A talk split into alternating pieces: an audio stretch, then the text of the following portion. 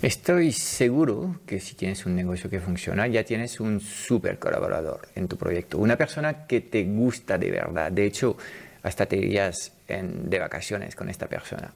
Esta persona te soluciona ella solita o él solito diez veces más de problemas que todo el resto de tu equipo junto. Y en este episodio 53 del podcast Strategic Mentor te desvelo el ADN de los super colaboradores y te explico cómo atraerlos hacia tu negocio.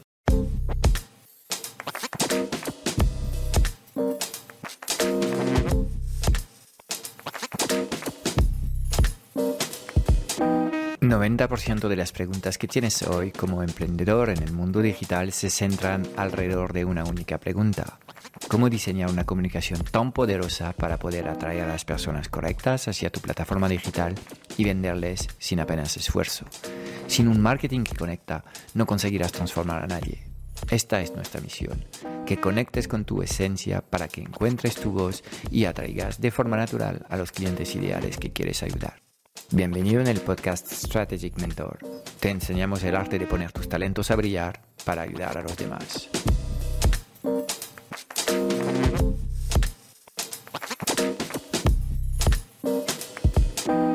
¿Te has preguntado eh, a veces cuáles son los rasgos, el ADN de que está hecho un super colaborador? Uno de estos que tienes en tu equipo y dices, ostras, wow, qué diferencia abismal hay entre esta persona y eh, el promedio de, de los demás colaboradores que tienes en tu equipo.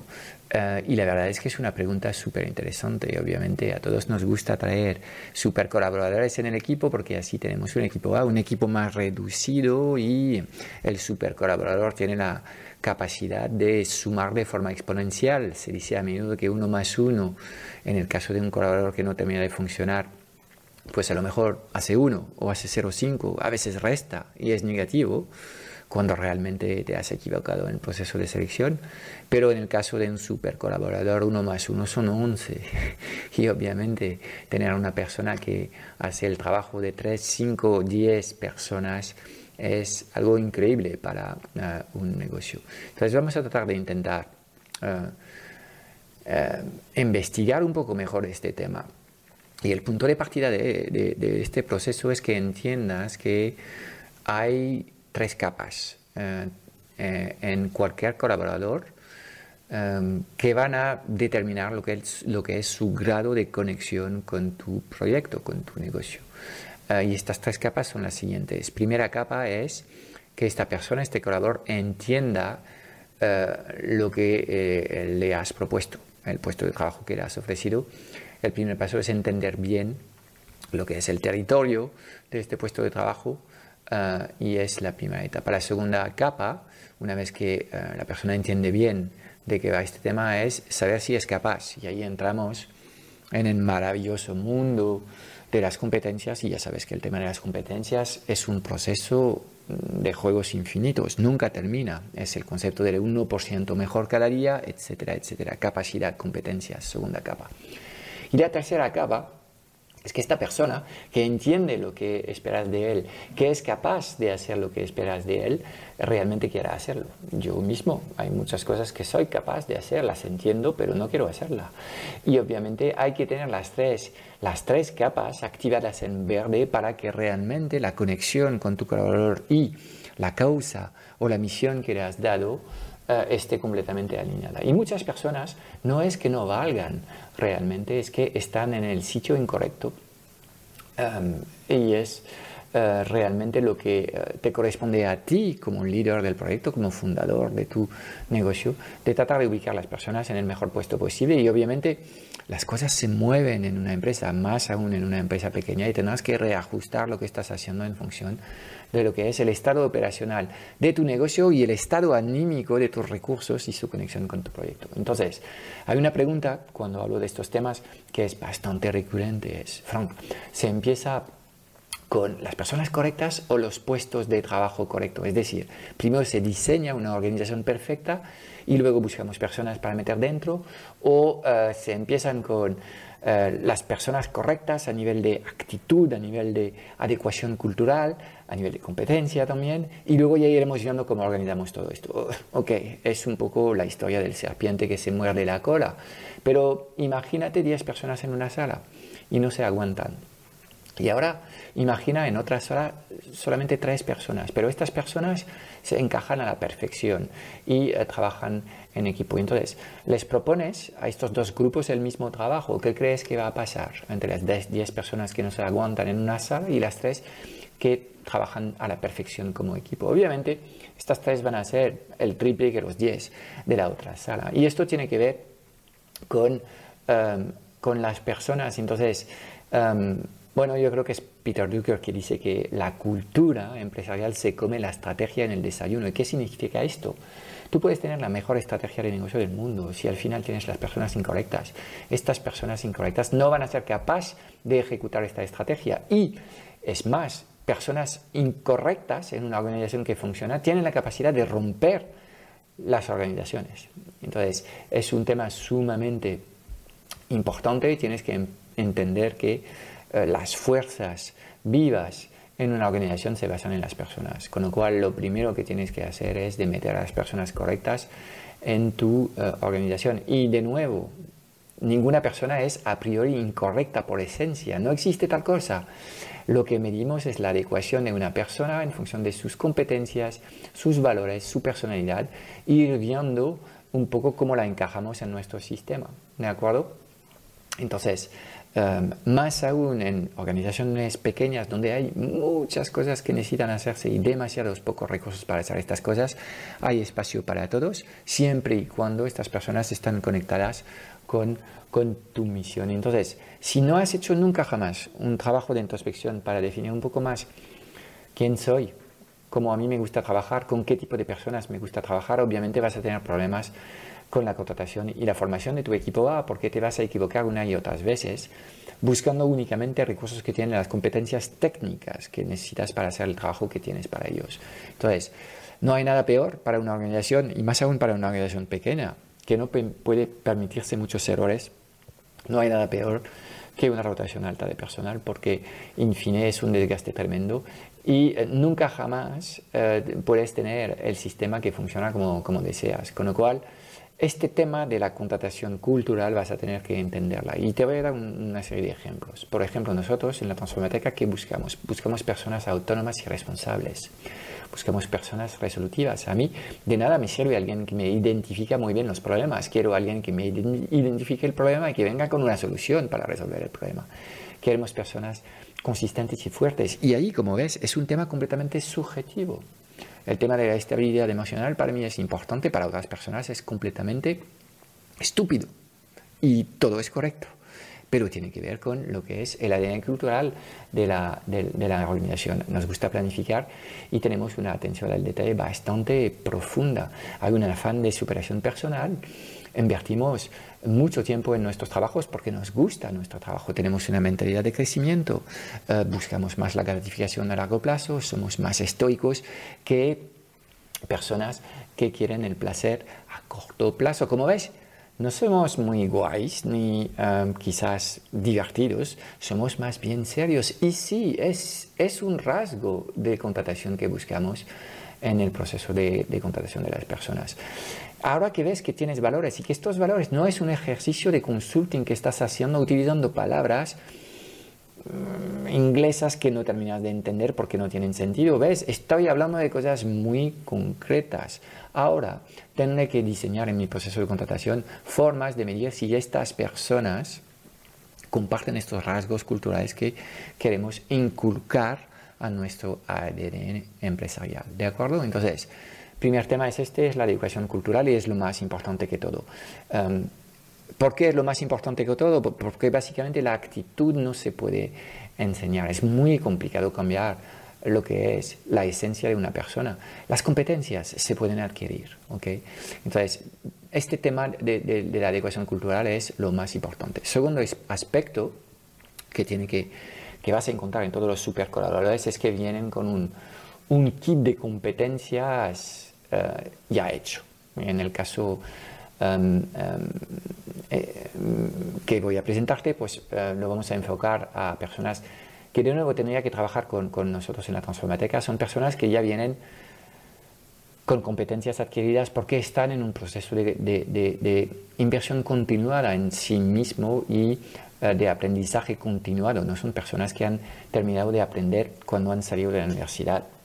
Entonces, algunas eh, habilidades que buscamos es el bricolaje digital, la capacidad de trastear con herramientas, ser curioso, mirar, ver cómo encajan las piezas y ver qué podemos construir. Esto es fundamental en el mundo digital de hoy y es para mí el esta característica va a dar eh, los profesionales con mayor recorrido y trayectoria en el futuro. Dos, vivimos en un mundo cada vez más digital, que es un mundo de números. Hay que entender los números y analizar bien los números, lo cual significa que tienes que dominar el método científico. Si no sabes lo que es el método científico, haz un par de búsquedas en Google e infórmate, pero es la forma con la que la ciencia llega a resultados. Y como ves, los resultados, por ejemplo, en medicina son alucinantes y se basan en este método científico donde aprendemos haciendo experimentos. Esto es fundamental en el mundo digital de hoy. Y obviamente voy a buscar estos rasgos en los colaboradores que eh, contrato. Pensamiento crítico, en un mundo en el que hay profusión de contenidos, todos los contenidos idénticos dicen lo mismo y con la inteligencia artificial no va a ser más que reforzarse este aspecto. Yo voy buscando personas con pensamiento críticos, rebeldes, a contracorrientes, friki feliz, llámalos como quieres, pero quiero gente que piensa de forma distinta porque la diferenciación es, es la única forma de sobrevivir en un mercado de supercompetencia, de gente que grita y que gritan todos lo mismo. Y eh, otra de las, de las habilidades que busco en un super colaborador es la agilidad y la antifragilidad. Debemos tener personas con una visión del futuro positiva, eh, personas que les gustan el cambio y que no cuestionan eh, no tienen miedo en, cuestionar lo que están haciendo, personas ágiles en la adaptación. Y esto, obviamente, hay muy pocas personas que vienen cableadas con, estas, con estas, eh, este, estos rasgos. La actualización permanente, el aprendizaje informal, buscar eh, en Internet, esto también es súper importante. Y la confianza en el futuro, como te he dicho, son cosas súper, súper importantes también. Como ves, estoy buscando a personas que les gusta estar retado y quieren desafíos de forma constante. Y son personas que en general tienen una mentalidad de solo es cuestión de tiempo. Hoy no lo logro, pero voy a seguir intentándolo, voy a dar lo mejor que tengo y en algún momento lo lograré. Solo es cuestión de tiempo. Fíjate tú, esto es lo que buscamos.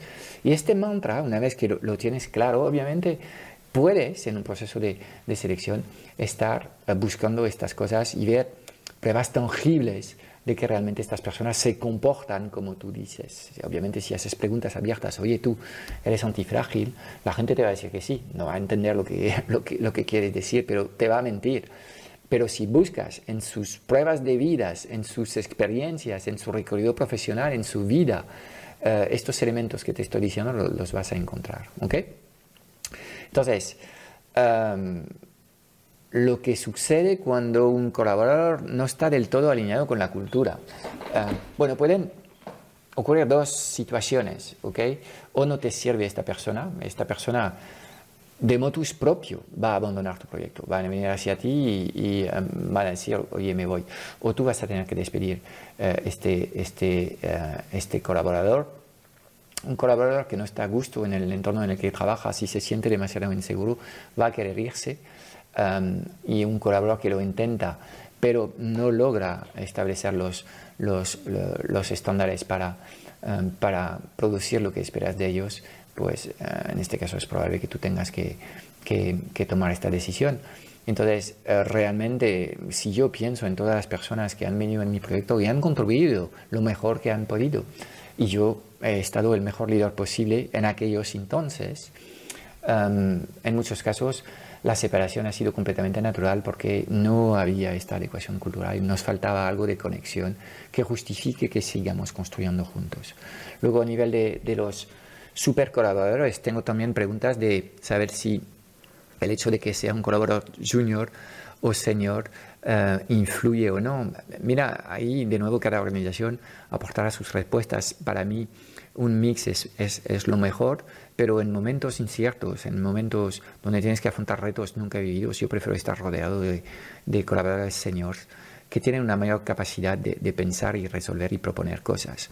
Hay un vídeo en, en, internet que circula de, en un campo de fútbol, creo que es un vídeo japonés, ellos hacen muchos estos juegos un poco divertidos, por no decir tontos, han puesto tres adultos y 150 niños en, en una cancha de fútbol y los tres adultos tienen la pelota y obviamente lo que hacen los tres adultos es um, um, mover los niños y todos los niños siguen la pelota un poco como un imán y los adultos uh, se, se, pasan la pelota por las alturas, lo cual la pelota pasa por encima de, de, los juniors y los juniors no pueden hacer nada, los chavales.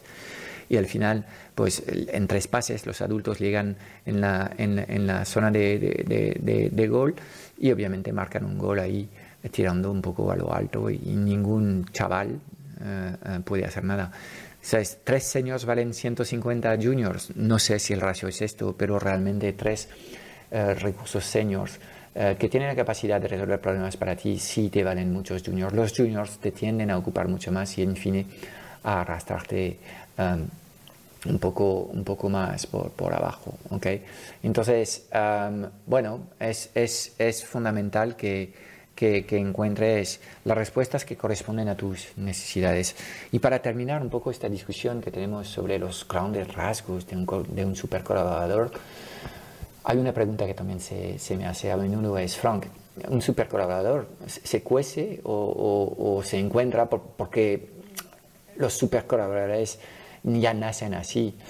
Bueno, yo creo que la suerte existe, y la suerte existe en los, en los negocios también. Entonces, um, puede que te topes con un super colaborador sin realmente haberlo buscado. Pero tiendo a pensar que quizás uh, los super colaboradores son muy pocos, pero que lo que realmente marca diferencia es la capacidad del líder de sacar el máximo talento al, a, a, las personas que tiene en, en, en el equipo. Y ahí, um, pues esto, uh, la capacidad productiva de, uh, de la, la, optimización del potencial de cada uno puede hacer milagros. Uh, así que, um, aunque todos busquemos super colaboradores, yo creo que ten, tenías que poner sobre todo el foco en, en tu propio liderazgo, en tu propia capacidad de empoderar el talento que ya tienes y pensar un poco más a largo plazo y es Simon Sinek que dice que eh, despedir un, un, colaborador no tiene sentido. Es como si en tu familia tú ibas a despedir a tus hijos. Um, la verdad es que no tiene mucho sentido de despedir a tus hijos, ¿ok? Um, pues si uh, entras en tu papel de líder con esta actitud de que, bueno, esto es, es lo que hay, quizás no es óptimo, pero bueno, seguramente no es lo peor también que puede pasar. Y que la magia ocurre cuando encuentras los mecanismos para que cada persona da lo mejor de sí, ahí tienes un camino muy, muy bonito que hacer y te vas a sentir súper bien estando un líder que intenta empoderar a sus colaboradores. Es todo para hoy. Espero haberte dado claridad en un mundo digital cada vez más confuso y agitado sobre los qué y los porqués. Si buscas los cómo, porque quieres que te ayudemos a acelerar la facturación de tu negocio o a escalar tus resultados con tu equipo A, echaré un vistazo a nuestro Club Strategic Mentor en www.clubstrategicmentor.com. Y déjame darte tres razones de peso para apuntarte. Cada semana en el club vas a recibir una píldora estratégica de implementación rápida para ayudarte a clarificar tu visión, gestionar mejor tu energía, tu equipo y tus operaciones. También tendrás acceso a una sesión de coaching grupal a la semana para volver a, a recargar tus baterías y a enfocarte en lo importante y tendrás acceso a un foro de conversaciones de mucho valor generado por la mejor comunidad de mentores en habla hispana. Mira, no hay nada que no sepas, tan solo hay cosas que no haces. Y en el Club Strategic Mentor trabajamos las fundaciones que no se ven y que encontrarás en el 100% de los negocios visibles y memorables del mundo digital. Y además te acompañamos de forma holística en todas las facetas de tu vida, visión, energía, productividad, negocios, relaciones, dinero y propósito. Te espero dentro en www.clubstrategicmentor.com.